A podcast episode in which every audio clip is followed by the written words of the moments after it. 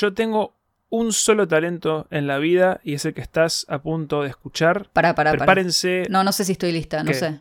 Porque es un talento sonoro.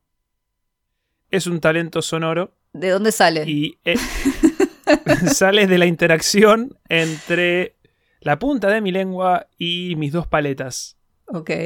Así que es, es, es eso. Y es lo que están escuch- por escuchar a continuación. Bueno, para. Tres. Para, para. ¿le- ¿Les Sí. decimos que bajen el volumen?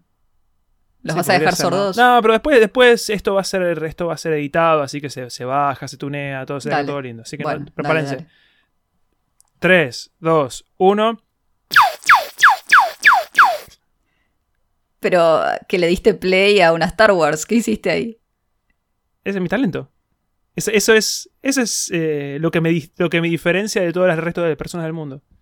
Para, bueno, eso no sabemos. Pues, los, que, los que hicieron los efectos de sonido en la época en que Star Wars no usaba computadoras, tienen que haber sido personas.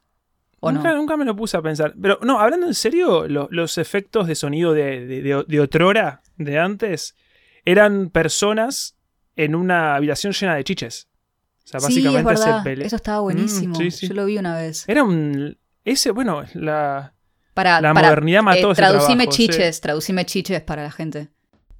Chiches, eh, juguetes varios de diversas formas y orígenes y contenidos y posibilidades. Sí, juguetes como Chiches. tipo maracas, no sé, cosas que hacen sonidos, ¿no? Sí, sí, sí, sí, pero tenían de todo, cacerolas, o sea, tenía que inventar todo lo que era dibujos animados, lo tenía que inventar una persona en un cuarto golpeando cosas y haciéndole banda sonora. Yo creo que vos podrías, vos podrías poner este talento al servicio de la escritura y hacer esos libros infantiles que los abrís, viste, y tocas un botoncito y hacen un sonido. Típico de para los chicos que recién empiezan a leer están los de los animales de la granja, entonces tocas la vaca y te hace mu, bueno, todo eso. Tiene que haber uno que sea eh, mi, mi primer viaje al espacio, yo qué sé, y ahí están tus sonidos Mi de primer rayo viaje al espacio. Claro. Sí, el tema es que es medio aburrido porque es el único. Es el único sonido que puede salir. Pero No, no tengo más sonidos, no hay un abanico ni un pantallazo de lo vas sonidos. es- tuneando es- es después ese. en postproducción. Y además escribís un libro de ciencia ficción infantil. Con sonido. Bueno, pero si lo tuneo en, postproducción ya no es analógico, ya no es eh, mi talento. Ya es el talento de un productor, de una serie de personas encargadas. Pero Estás matando mi talento. No, pero ¿qué querés decir? Que alguien que escribe un libro y después alguien se lo ilustra, le pone las tapas, lo imprime, ¿eso ya no es del escritor? Bueno, me corriste. Listo. Touché. Igual, para, para. ¿Vos pensás que para ser escritor se necesita talento? ¿Viste esta idea de tengo, tengo lo que necesito? Antes de, de- de que sutilmente me lleves a tema, antes de que su- de esta forma tan delicada, quiero que me cuentes vos cuál es tu talento especial. Yo Ah, ya yo no acabo tengo. de. No, eh, yo, tengo, yo tengo un talento para elegir washi tapes, ponele. Te encuentro, te encuentro la washi tape. específico. Sí. Sí, sí, sí. O sea, eh, te puedo encontrar la washi tape menos promocionada. Porque además las washi tapes no es que te aparecen en internet los anuncios. ¿Viste? Es algo muy específico. ¿Qué es una washi ¿Qué es una washi tape? Son- estamos. Yo podría hacer un, un podcast de esto nada más. Son cintitas. Yo creo que lo vas a tener, sí. ¿Te imaginas? El washi podcast, el washi cast. Son cintitas decorativas. Lo que pasa es que mostrar washi tapes por un podcast es un poco. No sé, Es un poco raro, sí. Tengo que practicar la descripción para eso. Eh, son cintitas decorativas, entonces es como si fuera una cinta scotch, pero de papel, de un papel de arroz, y vienen con ilustraciones, con dibujitos, con flores, con, con todo lo que se te ocurra. Tengo washi tapes bizarras, tengo washi tape donde aparecen hombrecitos desnudos cargando cosas. Esa es una washi tape taiwanesa. Tengo Wow. washi tape de gatitos. No, tengo una cantidad que nunca voy a decir cuántas son, muchas washi tapes. Y yo siento que ese, ese es mi talento, es como elegir la washi tape más linda. Me encantaría un día poner una, un negocio de washi tape solo para elegirlas, recibirlas y después venderlas y hacer felices a otras personas. Así que yo creo que eso... Te brillan los ojos mientras Ah, no, me hablas de- amo, de, amo. washi tapes. Es como nunca te vi tan apasionada con nada. Qué triste. No, no, no, mentira. Lo que sí sería interesante es si algún día un tipo un billonario está como muy necesitado de washi tapes. Y es como hay una chica que vive en Ámsterdam que es la maestra catadora. de Es catadora. Claro, Catadora cura- de curadora de washi El museo, el museo de la washi tape lo tendría que hacer yo. el museo de la washi tape. Sí. Tendrías te que saber más de esto, pero tipo, cu- ¿cuándo, ¿cuándo se originaron por primera vez? Sí. Eh, ¿En dónde? ¿Cómo? Pero vos me estás invitando a hacer un episodio de Washi Tape. Yo lo sé todo. En Japón No hace tanto. ¿En serio? Sí, sí, no, es algo bastante reciente. ¿eh? Y fue como una serendipia, fue casi un accidente. Porque era una empresa que hacía cintas de papel, pero mucho más grandes. No me acuerdo si era más, más grande que cinta de embalaje. Y, unas clientas les dijeron que querían tener esas mismas cintas, pero con dibujos. Y nació así la washi tape. Y después empezó a popularizar y en Japón la ves en todos lados. Pero. Nunca estuve tan interesado por escuchar de washi tapes. Tenés, tenés talento de narradora, se nota. Y ahora hay washi ¿Sabes la, cuál es la moda ahora? Las washi tapes transparentes, tan bárbaras. Tienen los dibujos, pero es como que el fondo es todo transparente.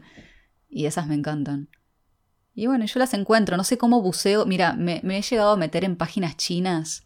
Las empiezo a traducir me sale cualquier cosa en la traducción, pero descubrí que para comprar en China necesitas un agente. Estuve a punto de contratar un agente chino para que me comprara las washi tapes y me las mandara por correo, porque China y Japón es medio difícil hacer pedidos online y que te los manden así directamente. Necesitas direcciones ahí y todo eso.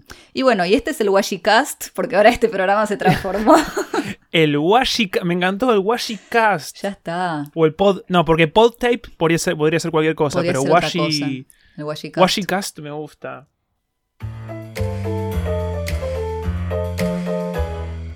Y, bueno, ya perdimos ahí a todos los, los, oyentes que venían acá a escuchar sobre Para vos que te quedaste o que te fuiste a hacer un café, arranca.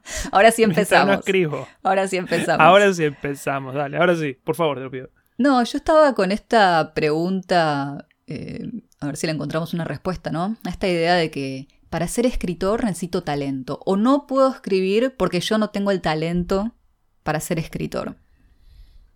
Entonces, sí. hay una frase. Esta mujer, sabes que yo nunca sé cómo pronunciar su apellido. Le pido disculpas, ella murió hace un tiempito.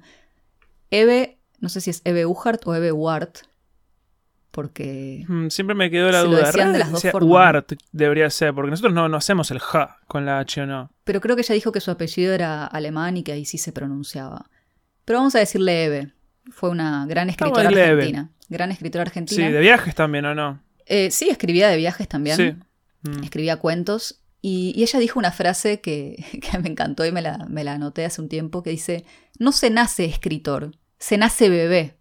O sea, Nadie. Qué bien. Sí, sí, como eso de que, viste, uno ya, uno cree que, no sé, lo lees a Borges, bueno, siempre citando a los grandes, ¿no? A Esteban, a García Márquez, y decís, este, a Margarita, eh, todavía nunca hablamos. Margarita en madera. Claro, y vos lees sus libros y decís, no, claramente esta persona nació con un libro bajo el brazo, ¿no? Este ya, Borges escribía in útero, él ya ahí chiquitito practicando sus dotes de escritura. Y no, Todas estas personas nacieron, fueron niños, eh, niños curiosos probablemente, que un día aprendieron a escribir. Además, nadie nació sabiendo escribir, todos aprendieron a escribir. Y bueno, después seguramente tenían facilidad, tenían lo que tal vez llamamos talento, tenían esa aptitud, pero después trabajaron sobre eso, ¿no? Y lo mantuvieron y por eso llegaron a, donde están. Pero, no sé, creo que esto del talento se puede usar mucho como una excusa para no empezar. Creo que el tema del talento es algo que está mezclado con muchísimas cosas. Talento y genialidad. Sí. Talento y una especie de, de virtuosismo. Talento y éxito. Talento y familia. Talento y dinero. Talento y un montón de cosas. Y es como que eh, eh, todo esa es como se convirtió en una especie de, de tótem, ¿viste? Talento. Es algo que no sabes definir, pero sabes cuando no lo tenés. es que además siento que la palabra talento está muy asociada como al niño prodigio. O sea, Mozart, que tocó ya desde chiquito. Que entre paréntesis, no sé si viste Amadeus, la película. Ah, es excelente. Che, podemos hablar, encontramos un punto en común en películas. Sí, peliculón. Ay, no sabía. Peliculón, sí. Nunca habíamos hablado. Ay, sí, me encantó esa película. Es buenísima. Gran película. Vos sabés que la, risa que hacía él, que era muy particular, le encantó. Sí. Sí, que e, es algo que le salió a él. Dijo, no hay registro alguno de que Mozart se hubiera reído así. Jamás. Otro dato de color, Salieri y Mozart jamás fueron enemigos. Es verdad. De hecho, Mozart eh, le tenía estima a Salieri, aparentemente. Es verdad, lo leí también. Sí, hay muchas cosas que están ficcionalizadas en esa película. Pero para mí una de las mejores escenas eh, es cuando, cuando Mozart llega para, para conocer al rey, ¿no? Y estaba Salieri ahí también, que le había, le había compuesto una canción como de bienvenida. Y Mozart la escucha una vez y se la prende y se sienta al piano y la toca y la mejora. Y Salieri estaba con una cara que se quería morir. Pero claro, yo siento que eso es lo que vemos como talento hoy en día, ¿no? Esta persona que sin esfuerzo se sienta al piano o a, donde sea, o agarra un instrumento, o agarra algo para escribir, y es como que le fluye, le fluye el arte, le fluye la creatividad. Y me parece que, no sé, es como que siempre vemos el producto final, porque probablemente Mozart se la debe haber pasado practicando. No es que una vez cada tanto el tipo iba y se sentaba y te componía algo, o se sentaba al piano y le salía todo como si nunca hubiese estudiado. Yo imagino, y, por, lo, por lo que leí de él, tampoco lo tengo tan investigado, pero sospecho que fue una persona que le dedicó mucho tiempo, si bien no vivió tanto, pero le dedicó mucho a su arte, a su, a su oficio, qué sé yo, a este talento natural o aptitud natural que él tenía para la música. Vos sabés que con un amigo, hace, no sé, hace, hace varios años, viste, nos agarraba la neurosis típica de, de, pensar en todos esos grosos que estaban haciendo cosas grosas y que jamás ibas a llegar a los talones y qué demás. Y es como un día le dije, eh, no sé, imagínate, fue con, honestamente, fue con Adrián Dárgelos de, de Babasónico, que es como... Sí, sí, sí. No, para mí es un genio el tipo. Y a nivel eh, letras, o sea, las, palabras que mete es un diccionario. Ah, espera, pensé que, pensé que estabas, que decías que hablabas con Adrián Dárgelos. no, no, en, mi cabeza sí, todavía no. Eh, ya lo vamos a traer a, a Adrián Dárgelos. Un día, un día. Pero nada, eso, viste que el chabón, viste que nada, tiene una, una puesta en escena muy particular, es muy llamativo, muy, no sé, extrovertido, se mueve por acá. Es muy original. Y es como que no sé si, si me ponía a pensar, bueno, imagínate el día en que Adrián Dargelos tiene gastritis, ¿no? El día que está pasando la re mal, que está vomitando el Claro, pero digo, imagínate, no sé, el día en que Mozart, no sé, eh, se despertó con fiebre y no tenía ganas de tocar, o el día que se le rompió una tecla en el... Estaba de mal humor. O estaba de mal humor, ¿viste? El día, el, el día que Borges se sentó a escribir y dijo, pero la no me sale una. ¿Viste? Imagínate, no sé, eso. Pero, Humanizar a esta gente. El poema de Borges, eh, que... Ay, no, que ya empiezo a citar y empiezo a citar mal. Pero donde hablaba... Ay, lo tendría que buscar, bueno, después lo, lo podemos compartir. Era, pero era un poema donde él empezaba a nombrar como las grandes hazañas de la humanidad, ¿no? Y hay esto y hay lo otro en el mundo y tal cosa y los jardines de Babilonia y terminaba diciendo, y tú aún no has escrito el poema. Poema conjetural, creo que es. Ah, se llama así. Entonces, él también, Borges tenía síndrome del impostor.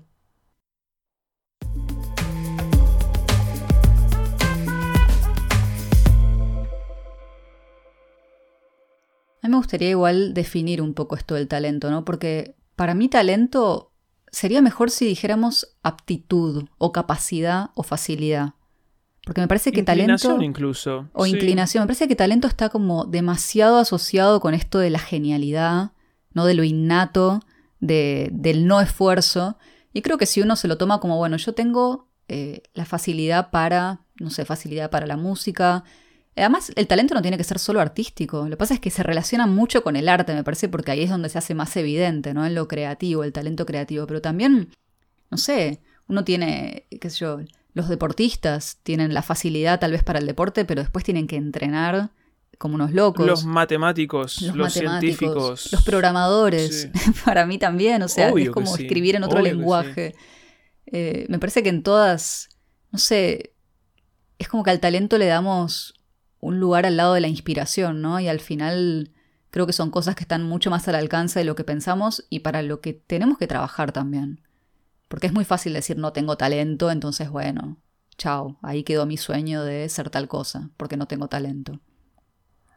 Yo creo que talento, si, si le diera una definición al pasar, sería la inclinación, tendencia a adquirir cierto tipo de habilidades. Con más facilidad quizá. Claro, facilidad y hasta ahí a conseguir siento... ¿Sabes que Ni siquiera facilidad para conseguir, también tiene que ver con una facilidad del interés, de la motivación y de la constancia. También pienso que me parece que el talento es el punto de partida, ¿no? Suponete que uno nace, porque está bien, hay gente que nace con facilidad para escribir, es verdad, tampoco vamos a decir que no, que eso no existe. Hay gente que nace con facilidad para jugar al fútbol, hay gente que nace con facilidad para X, para la matemática. Pero me parece que eso es algo que es un inicio. O sea, si después vos no te sentás, trabajás con eso, no tenés la constancia de, no sé, de convivir con eso, de, practicarlo, de estudiar, de formarte. Eh, si, querés, si te gusta escribir, tenés que leer también un montón. Yo creo que el talento, chao, ahí quedó. Quedó como una anécdota, como algo de, ah, sí, yo tengo facilidad para esto y punto. Esteban Rey dice, el talento es más barato que la sal de mesa. Dice. sí, es verdad.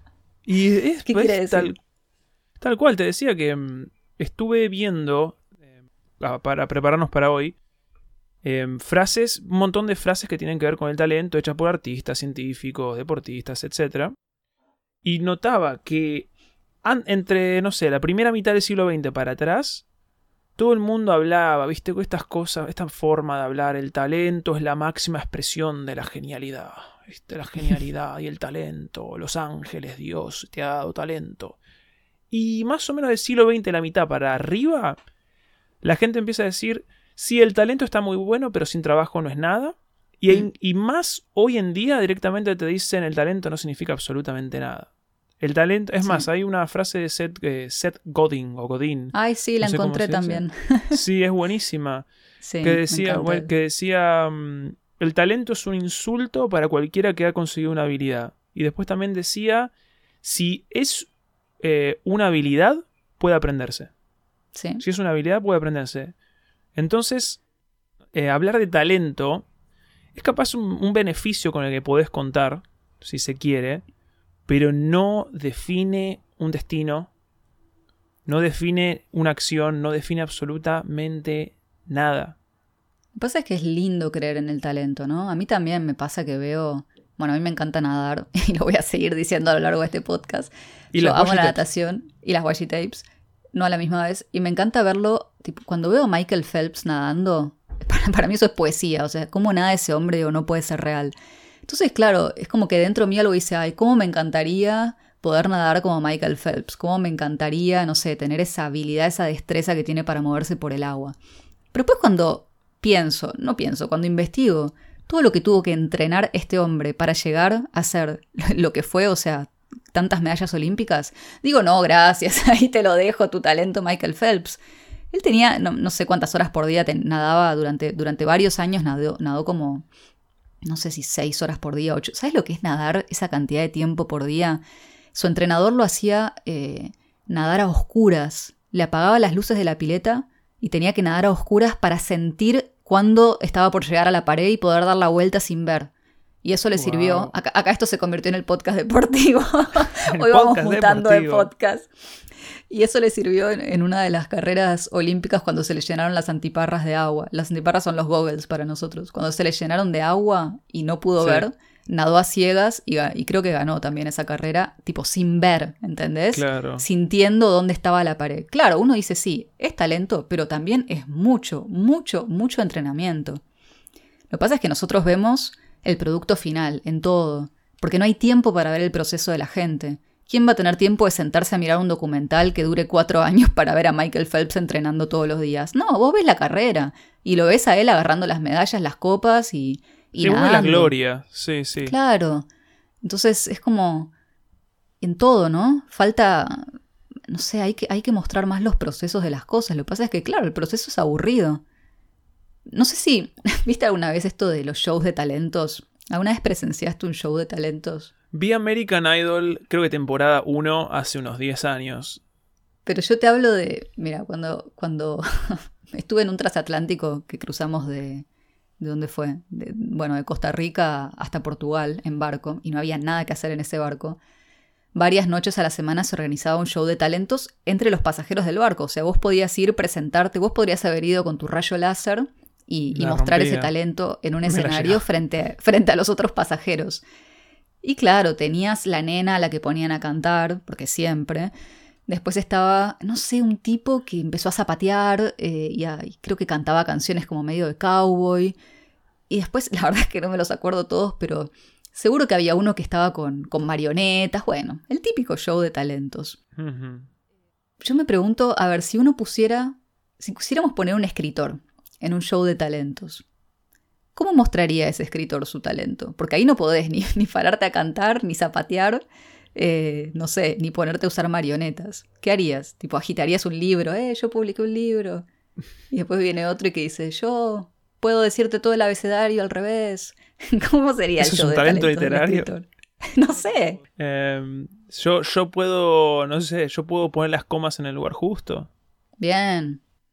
Em, bueno, si encontrás a alguien que sepa poner las punto y coma, eso se, se lleva al precio. El punto y coma es el, pero esa persona, yo me lo imagino, se subiría al escenario, sacaría una bolsita y ahí tendría puntos y comas como dibujados en papeles y no sé, los empezaría a mostrar y empezaría a hacer frases y frenaría en la frase y, mostraría el papelito. Acá viene un punto y coma. ¿Cómo mostrás?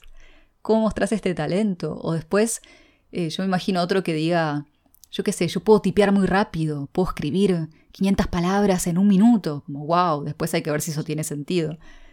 Pero cuál, o sea, si uno quisiera mostrar... palabras re difíciles. Claro, pero es un talento eso, tampoco sabemos. Es como que incluso creo que el talento del escritor, si lo pensamos así, ¿cuál es? ¿Existe un talento del escritor? ¿Qué es decir que un escritor es talentoso?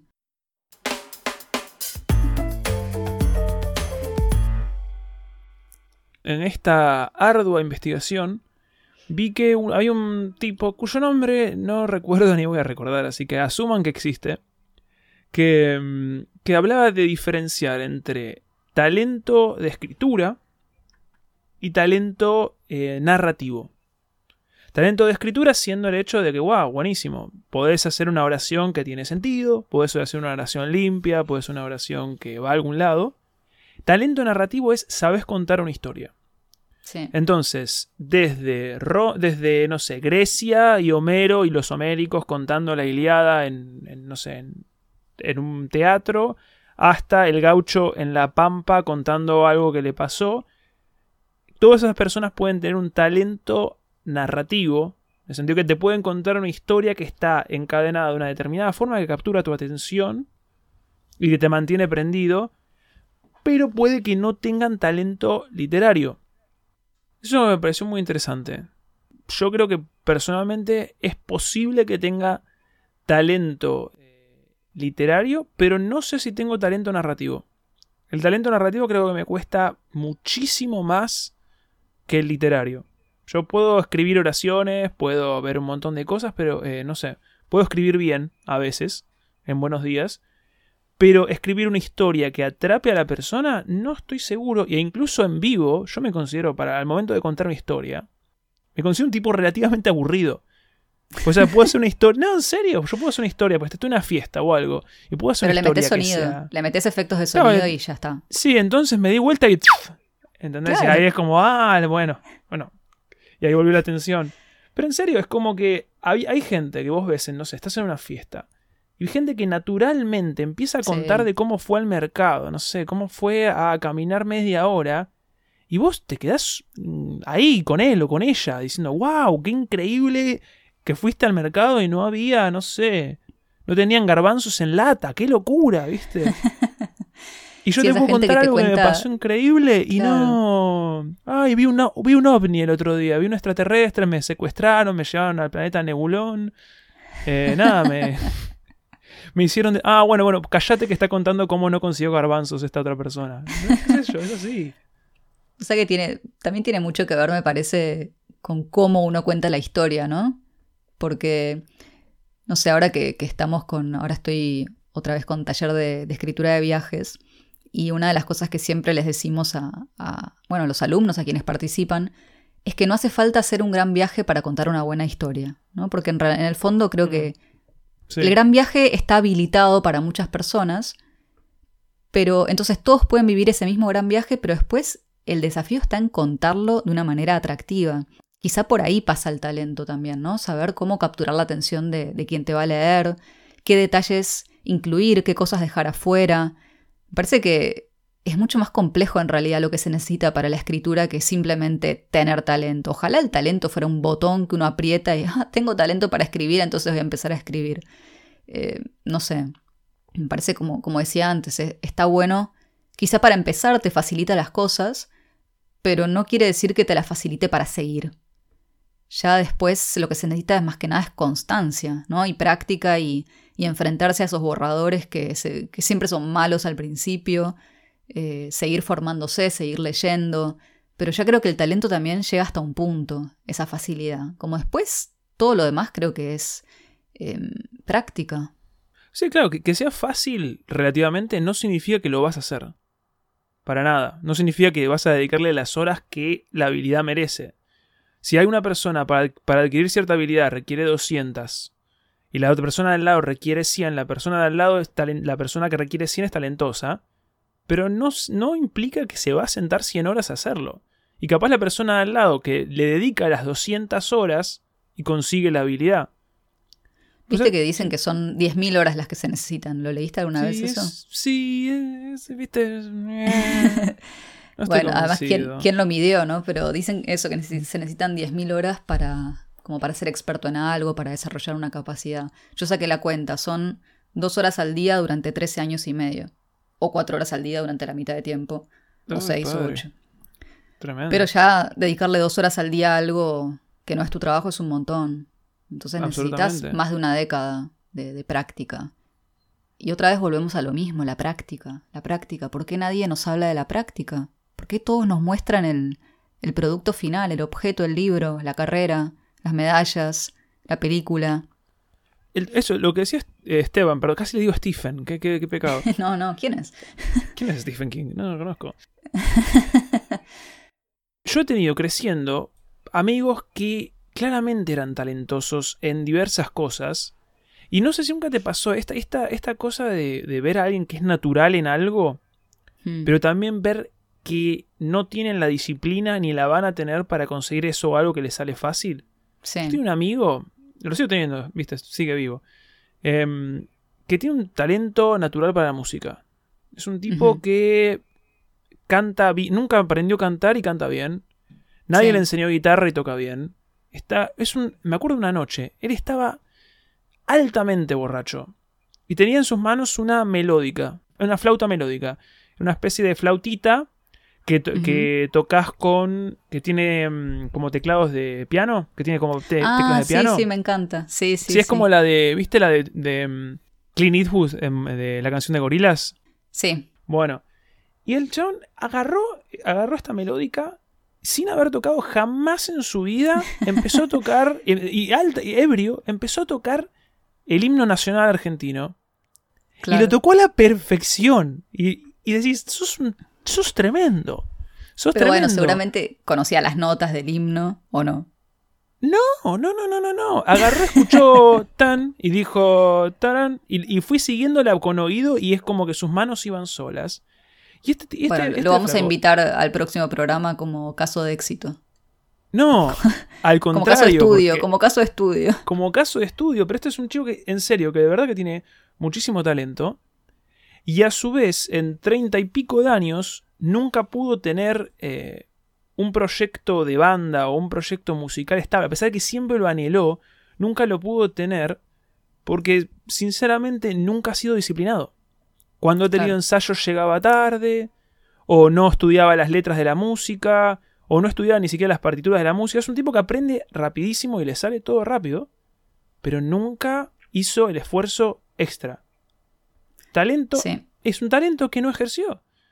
Y como eso he visto millones, gente que dibuja espectacular y decís, no puedo, no puedo creer que este sos vos eh, dibujando así nomás.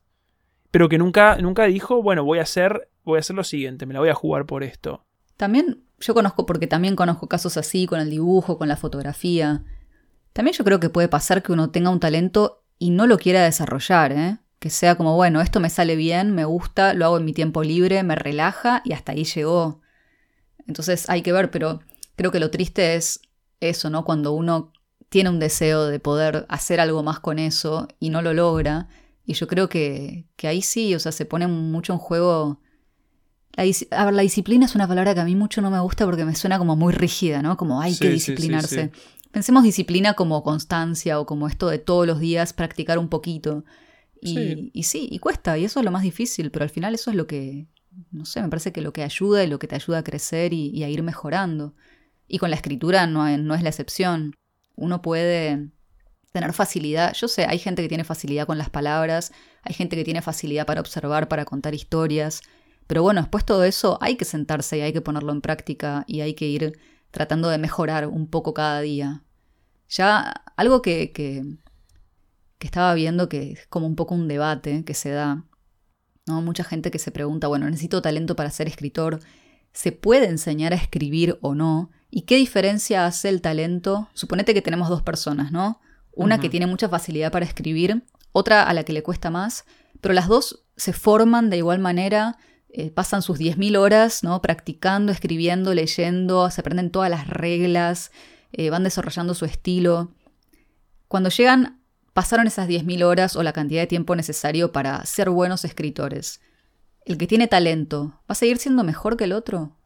También lo de mejor es subjetivo, ¿no? Pero ¿va a tener como una algo especial el del talento? Y no tengo la respuesta, ¿eh? No sé, no sé todavía, no, no, no me inclino hacia una cosa o la otra. Pero ¿hay algo tal vez del talento que te ayude en el principio y también en el final de ese camino de formación? Mm, yo opino que no honestamente. No? no? porque mm, vos sabés que entre, entre que estaba leyendo, em, leí un artículo de Kerouac, que había publicado un artículo de Kerouac donde hablaba del talento y el talento es como que lo, lo dejaba un poco de costa. Él sí hablaba de genialidad y esto que el otro, pero mencionaba mucho el tema de la personalidad y de la profundidad de la personalidad en la obra.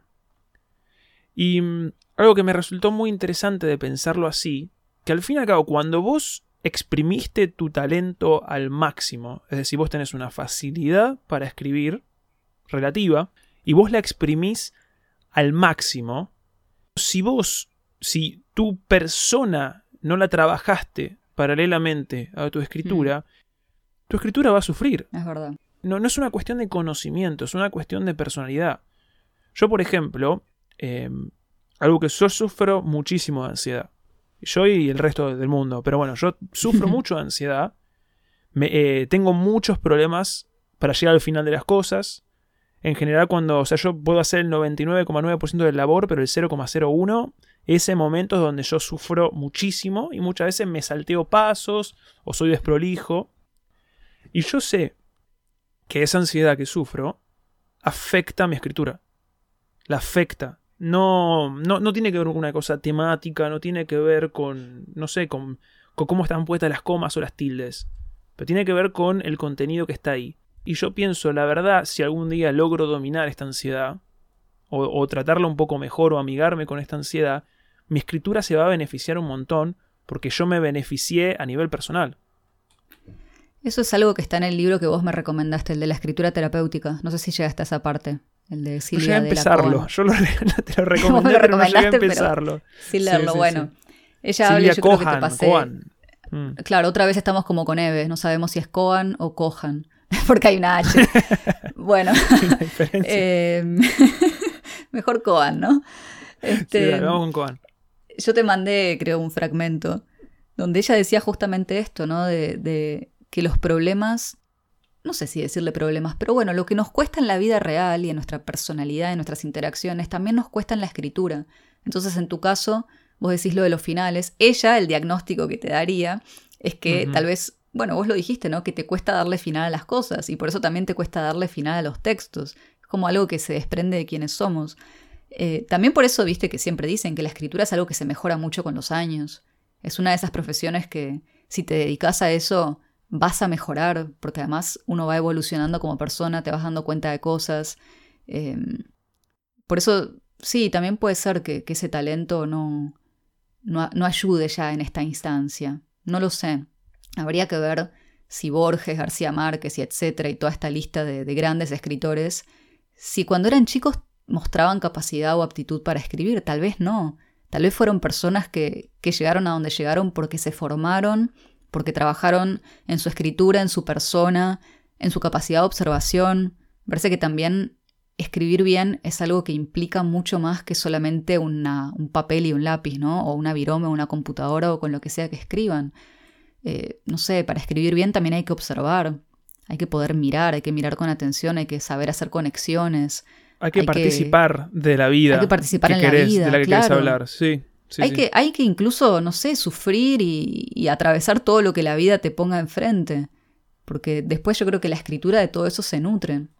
Justo ayer escuché que leían un poema de Rumi, el poeta Sufik, donde dice. Sufik, no, Sufi, donde dice eh, que la, la herida es por donde te entra la luz.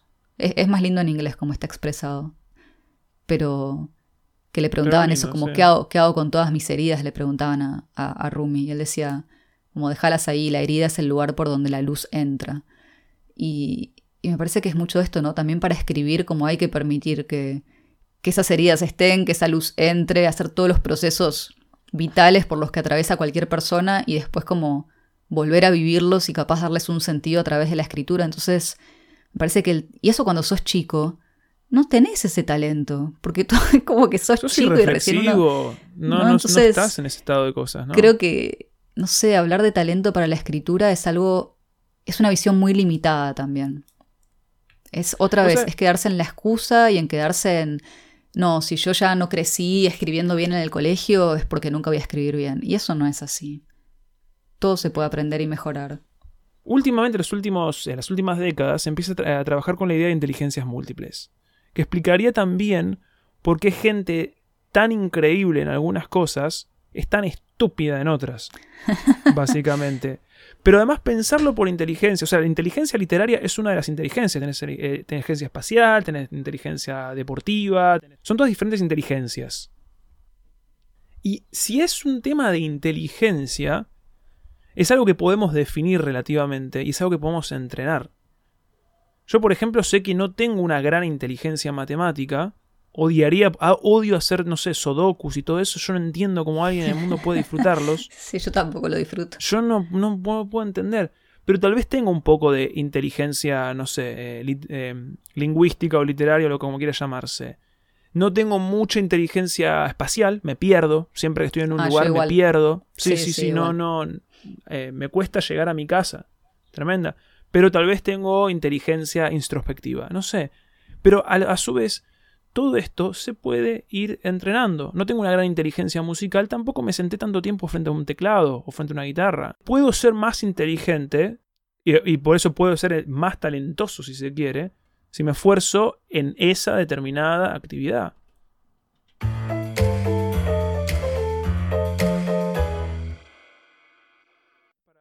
Bueno, vos sabés que el otro día estaba viendo. El otro día fue hace media hora. Como ves, ya ya miento. ya ya miento de entrada. Porque un amigo me, dijo. sí, un amigo me dijo. No, estaba viendo una, TED Talk de. ¿Viste? El Nalvaldian. Nalbandian. mucho decirlo. Sí, el tenista. Y citaba una frase, hablaba de que, por ejemplo, de un golfista al que siempre decían, wow, qué suerte que tenés, qué, qué talentoso que sos, qué éxito que sos, que no sé, como que le iba muy bien. Y que él dijo algo así como, mientras más entreno, más suerte tengo. Y me pareció muy bonito pensarlo así, como, como diciendo, mientras más entreno, mejor me va. Y con el talento es exactamente lo mismo. Qué talentoso que sos. Ah, bueno, mientras más entreno, más talentoso soy. Sí. Como diciendo, ah, el más practico. Mientras más practico, más talentoso soy, más aparente es mi talento. Por eso yo creo que, esto del talento hay un poquito que, que, desterrarlo, ¿no? O al menos como la inspiración. Yo creo que están ahí un poco como en la misma vitrina, ¿no? El talento y la inspiración, que si uno no se inspira no puede escribir y si uno no tiene talento no puede empezar. Y creo que hay que reconocer que muchas veces lo usamos como excusa para no ponerle las 10.000 horas o bueno, el tiempo que sea, los 15 años o 28 años. Apabullan 10.000 horas, apabullan. Las tres vidas que uno necesita para, para desarrollar algo. Eh, y también algo que, no sé, me parece que a veces el talento es muy reduccionista. Y en la escritura también, ¿no? Porque decir que alguien, a ver, decimos que alguien tiene talento cuando tal vez ya tiene sus novelas publicadas y pensamos también que el talento en la escritura es talento para la ficción. por ejemplo. Al menos yo lo Ah, siento sí, así, ¿no? además. Como Sí, que sí, yo lo relaciono mucho con la ficción. Y tal vez hay gente que tiene, no sé, yo ahora estoy muy metida en, en- va, como observadora, ¿no? En todo lo que sea escribir para series o para películas. Es algo que me fascina. me Guionismo, encantaría, sí, guiones. Eh. Me atrae cada vez más, nunca escribí guiones, pero me parece que eso de pensar con, con imágenes y, y, no sé, pensar los diálogos y, y saber que eso Es se va a traducir a sí. imagen. Y hay gente que tiene talento en ese tipo de escritura, ¿no? También saber que el talento no sirve solo para una cosa, o que no es que si no tenés facilidad con las palabras o tenés muchas faltas de ortografía, nunca vas a poder escribir.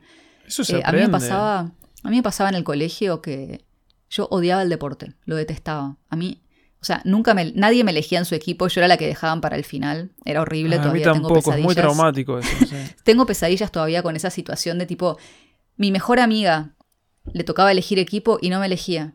O sea, imagínate el nivel de lo mala que Es era yo darwinismo social aplicado ahí en la escuela. es Pero ¿sabes lo que me di cuenta después? Porque eso era, nosotros nos obligaban a jugar al hockey. No había otra opción que no sea hockey y yo lo detestaba porque no me- nunca me gustó el hockey. Me parecía que era violento, no sé, no me gustaba.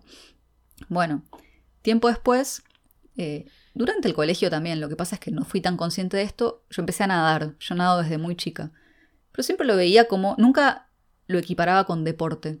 Para mí deporte era lo que me hacían hacer en el colegio, era hockey y yo para eso era mala, por ende era muy mala en el deporte. Después me, quedé, me vine a vivir acá a Ámsterdam hace tres años. Empecé a entrenar natación sin ningún objetivo más que entrenar porque me encanta. Y dije, ah, bueno, tengo capacidad para el deporte. Lo que pasa es que para otro deporte, no para lo que yo pensaba que tenía que tener capacidad, ¿no? Entonces, si lo traspasamos a la escritura, quizá uno dice, no, pero si yo me quiero dedicar a escribir, tengo que tener capacidad para la ficción, ¿viste? O tengo que tener capacidad para escribir novelas. Y capaz tu capacidad o tu aptitud o lo que te gusta es escribir microrelatos, o escribir haikus, o escribir cual. poemas, o escribir guiones. O escribir artículos Entonces- o escribir sobre escritura. Sí, escribir sobre sea. escritura, escribir cosas para Instagram, escribir, no importa, todo es escritura. Escribir cosas cómicas, escribir cosas tristes. Sí. Pero uno cree que, que nada, que ese talento, viste, que si no lo tenemos no podemos, pero capaz que lo tenemos, pero no para lo que queremos y, y nada. Y me parece que es perder el tiempo al final. Claro, estaba Como, ¿Querés pensando eso. Mm. escribir? Sentate a escribir. Y ya está. Claro, es eso, digo, es una pregunta válida para, no sé, para filósofos, si se quiere, para neurocientíficos, pero es una pregunta válida para quien aspira a escribir. ¿Soy talentoso o no? No, no ganas nada. No sé, No sí, ganas no, no ganas nada. Tal cual, yo Y creo no- que perdés, perdés tiempo preguntándote y es tiempo que podrías usar en estar escribiendo, leyendo un libro o formándote. O saliendo a caminar, saliendo a vivir, observar, Sí, ¿no? haciendo tu vida. Y no solo eso, es, creo que la pregunta que hay que hacerse no es ¿soy talentoso o soy talentosa? Digo, ¿tengo la voluntad para hacer esto? ¿Tengo la voluntad para meter las horas que tengo que meter? Esa es la gran pregunta. Ahí está el cabo. talento de la escritura, ¿no? Sentarse, sentarse y volver a sentarse y volver todos los días a sentarse. Pero bueno, si un show de talento de escritores consistiera en, en ver al talentoso escritor en su hábitat de escritura como el documental del escritor, sería un fracaso. lo vamos a, lo vamos a tener que hacer. Lo vamos a hacer. Tenemos que hacer un reality show de escritores, donde está cada, tipo hay una cámara como arriba del escritorio y ahí lo ves. Y, y lo ves ahí, Como y a veces va al Truman Show. confesionario. Sí. A veces dice, no, es que no me sale el párrafo, no sé dónde poner, no sé, Sí. me olvidé lo que quería contar. ¿Adverbio o adjetivo? ¿Adverbio o adjetivo? ¿Qué pongo? O ninguno. Y ahí están todos los traumas de, del que escribe. Así que me parece que en resumen, nada, si quieren escribir, escriban, vivan y siéntense y vuelvan a sentarse. Y así sucesivamente. Por 10.000 horas o tres vidas. Esto fue Mientras no escribo, un podcast para creadores con culpa. Podés escucharnos en Spotify y Apple Podcast. Seguinos en nuestro Instagram, arroba mientras no escribo. Mandanos tus sugerencias, preguntas o sufrimientos creativos a mientras no escribo arroba gmail.com. Y no te olvides, el mejor día para escribir es mañana.